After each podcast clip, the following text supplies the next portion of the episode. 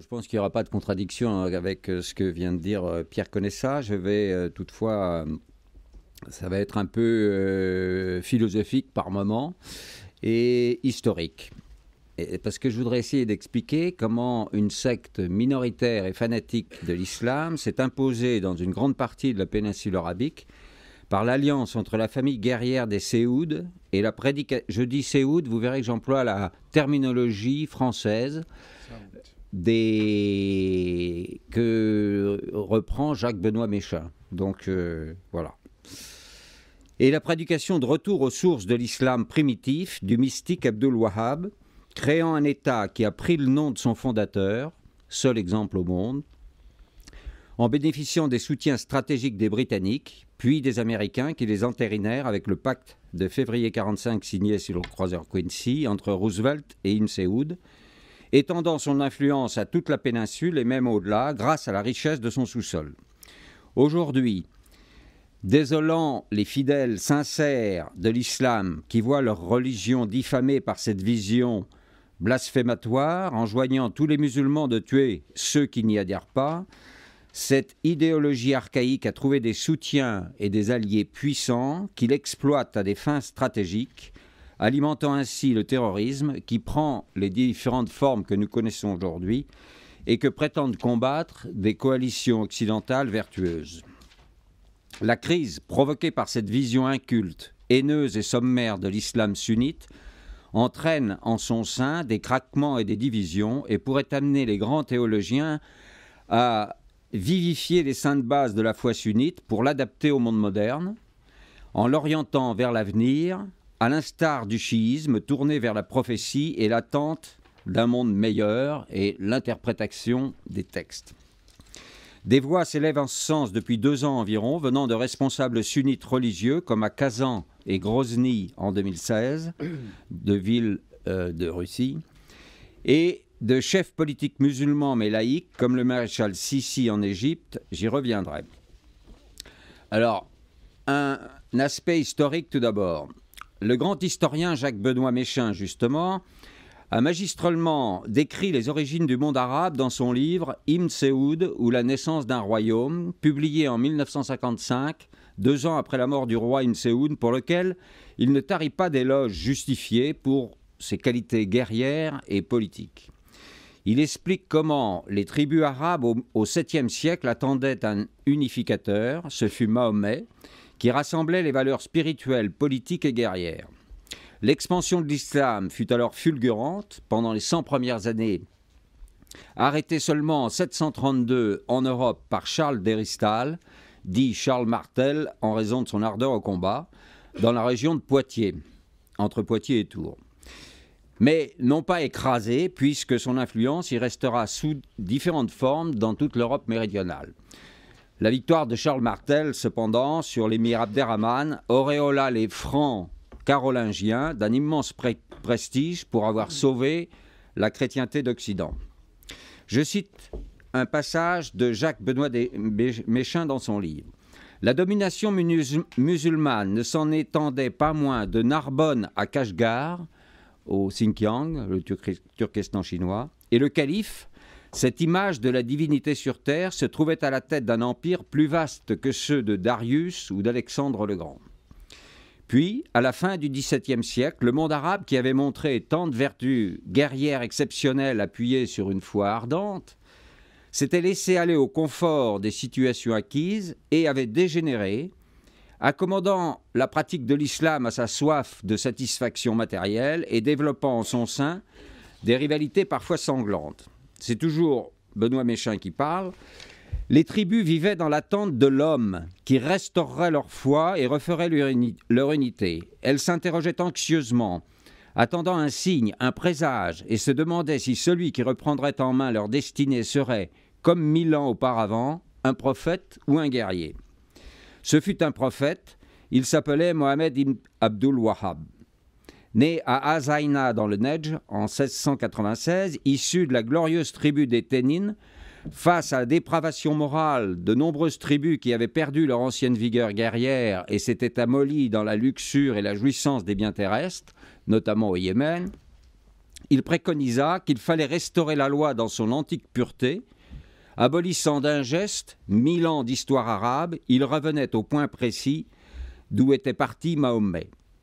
C'est toujours une citation d'Ibn Elle est un peu longue, mais elle est significative. Le guerrier cherchait une doctrine, le prédicateur cherchait une épée. Ils convinrent de mettre leurs forces en commun pour accomplir la volonté divine et rendre au peuple arabe son nudité perdue.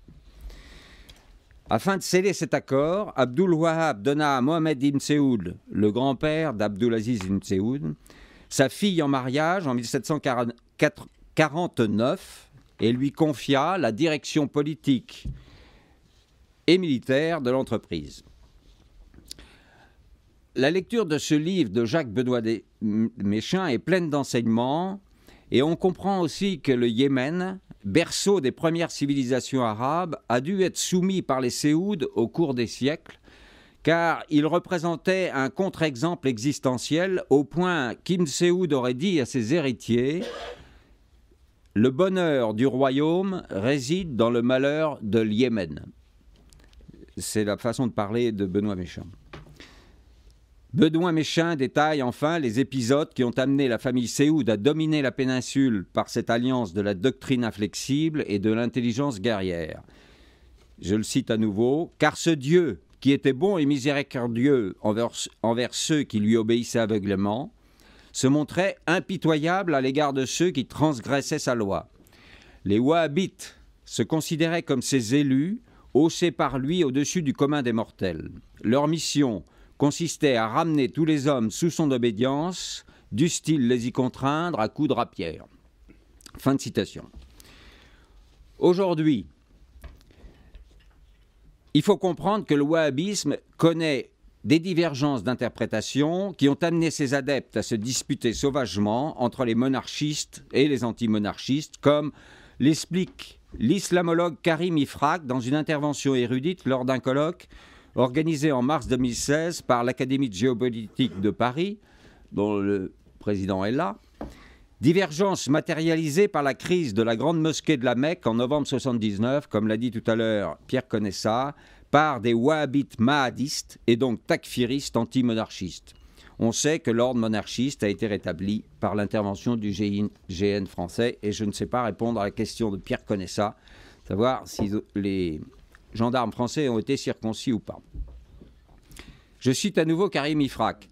Le wahhabisme est un mouvement fondamentaliste au soubassement politico-religieux sur lesquels les Al-Saoud ont forgé leur politique de légitimité religieuse. Il repose sur une interprétation sommaire des textes qui prône une pratique ritualiste la plus éloignée possible de l'islamisme. Victimes d'une vision idéaliste de l'islam, les adeptes du wahhabisme prêchent un retour vers ce dernier dans sa forme la plus originelle possible. S'estimant être les dignes héritiers du salaf, les pieux ancêtres, ils n'hésitent pas à taxer les autres musulmans de déviants, voire, dans le cas de certains, d'hérétiques. Aussi, à travers un prosélytisme soutenu financièrement et médiatiquement, le wahhabisme ambitionne de ramener les non-musulmans à se convertir à l'islam et les musulmans à épouser leur cause. Fin de citation de Karim Ifrak.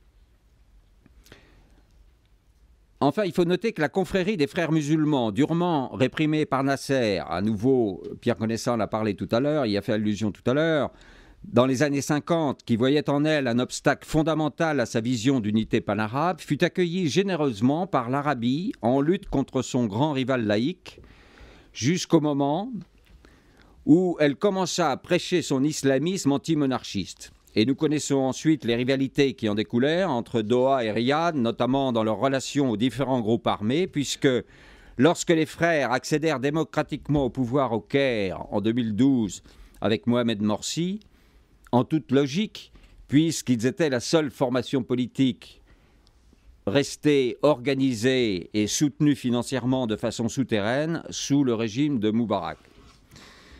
Né en Afghanistan pour lutter contre les soviétiques, Al-Qaïda a été la première structure rassemblant les djihadistes, financée par l'Arabie et le Pakistan avec le soutien des services américains qui considéraient alors Oussama Ben Laden comme leur allié.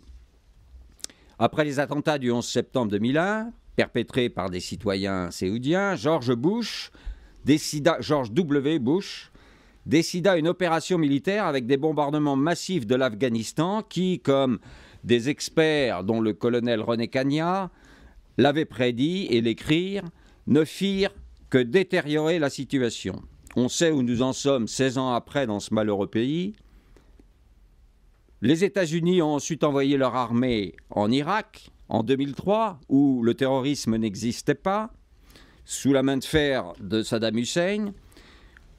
L'Irak a été détruit et le terrorisme d'inspiration wahhabite y est devenu prospère. Regardons aussi la Libye, où les États-Unis d'Amérique ont envoyé leurs, alliés britanniques et français faire le travail pour le résultat catastrophique que nous connaissons aujourd'hui. Ils ont apporté leur soutien, renseignement et logistique à l'opération et ont ensuite eu un ambassadeur lynché dans le chaos qu'on avait créé. Avec la guerre en Syrie, les djihadistes ont multiplié leurs organisations de lutte armée et leurs noms, et leurs noms de guerre, en fonction de leurs affiliations et de leur financement, mais tous s'inspirent de la même idéologie wahhabite et montrent la même cruauté. Au nom de l'islam, leur but est de renverser le régime laïque de Damas, but qui est la raison même du soutien qu'ils ont trouvé à Riyad, Doha, Ankara, Washington, Paris ou Londres. Daesh, où l'État islamique n'est qu'une métastase du cancer d'Al-Qaïda, en poursuit les mêmes objectifs au nom de la même idéologie, mais il a la particularité d'être au départ irakien et d'avoir été sous contrôle des services américains depuis ses débuts en 2014, s'érigeant en rival inacceptable de sa matrice créatrice. On ne peut plus nous traiter de complotistes quand nous énonçons ces vérités, puisque aujourd'hui, tout le monde a pu voir et entendre les vidéos authentiques où Hillary Clinton le dit, où le sénateur John McCain rencontre le chef d'Al-Nosra dans la région d'Alep en 2003, où le ministre des Affaires étrangères français félicite la même organisation pour son bon boulot en Syrie, et nous avons maintenant de nombreux témoignages qui attestent que John Kerry a semblé malheureux d'avouer alors qu'il se croyait à huis clos avec des révolutionnaires syriens, entre guillemets, qu'il avait tout fait pour renverser le pouvoir légal à Damas, même en formant et en équipant ses propres rebelles modérés, entre guillemets, mais que c'était un échec, ceux-ci ayant rejoint avec armes et bagages la nébuleuse terroriste. L'intervention militaire russe a ce moment cependant mis bas les masques, obligeant les États à dire clairement s'ils luttaient contre le terrorisme ou non. Erdogan, accusant les États-Unis de vouloir le renverser par un coup d'État en juillet 2011, 2016, euh, pardon, a changé radicalement de position pour s'aligner sur la Russie et en subit depuis les conséquences dramatiques sur son sol avec les attentats meurtriers qui y sont perpétrés par Daesh. Mais l'hypocrisie qui a prévalu jusqu'ici du côté occidental n'est plus crédible ni acceptable. Bien qu'on assiste à des manœuvres sordides de l'administration américaine finissante pour empêcher de reconnaître que c'est Moscou qui dirige désormais les affaires dans l'ensemble du Moyen-Orient, Ankara en premier l'a compris, mais Riyad, Tel Aviv et les autres capitales savent aussi que leur sort dépend maintenant davantage des bonnes relations qu'ils auront avec Moscou alliés de puissances importantes comme Téhéran et Pékin, et de la redoutable force militaire du Hezbollah libanais, ce qui intéresse bien entendu directement Israël. Tout laisse penser que le pragmatisme du président élu Donald Trump, qui prendra ses fonctions le 20 janvier, lui fera prendre en compte cette nouvelle donne et qu'il pourrait apporter son soutien au règlement russe de la guerre syrienne, par exemple en participant à la conférence d'Astana qui devrait initier la solution politique. C'est en effet au Kazakhstan que doivent se dérouler les pourparlers entre le gouvernement syrien et son opposition, entouré des puissances impliquées, pas à Genève ou à Vienne, et ceci est un signal marquant qui montre le déplacement du, du centre de gravité du monde.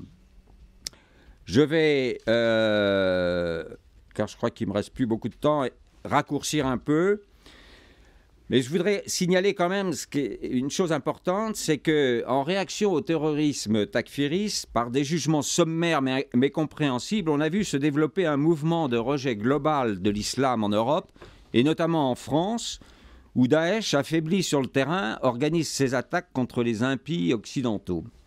Il est vrai que la dénonciation de cette déviance criminelle qui a été faite par des autorités religieuses sunnites a été peu audible dans les médias, malheureusement.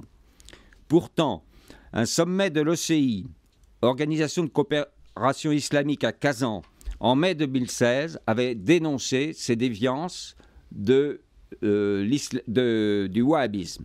Ensuite, un sommet à Grozny, du 25 au 27 août, a été encore plus ferme dans sa dénonciation du terrorisme islamiste et de la doctrine wahhabite, puisqu'une fatwa a été émise par euh, plus, plus d'une centaine de sunnites qui s'étaient réunis à Grozny. Je passe parce que je voudrais quand même aborder ma conclusion et je sais qu'il me reste plus longtemps. Je voudrais signaler l'importance du discours du maréchal Sissi dont on a curieusement peu parlé qu'il a prononcé devant les, oulémas à l'université Al-Azhar au Caire le 28 décembre 2014. Il a parlé sans embâche devant les plus hautes autorités religieuses de son pays et donc du monde sunnite, les incitant clairement, avec une grande intelligence et persuasion, à prendre position pour que l'islam ne soit pas la religion assimilée au terrorisme. Ce qu'il a dit est tellement important que je comptais vous citer de larges extraits de son discours, mais si ça vous intéresse, vous les trouverez dans les actes qui seront publiés ensuite, puisque j'ai donné toutes les références. Mais enfin, il a été très très clair, et je pense que, euh, à cet égard, l'Égypte du président Sisi est appelée à jouer un rôle essentiel dans les réformes de l'islam qui s'imposent au plan politique, et même un rôle dans les équilibres stratégiques au Moyen-Orient. Donc je laisse les, références sur le document qui sera publié. J'ai encore une minute ou deux ou... Non, c'est fini là. Bon. Alors vous n'aurez pas droit à ma conclusion qui était un peu philosophique. Bien, je vous remercie.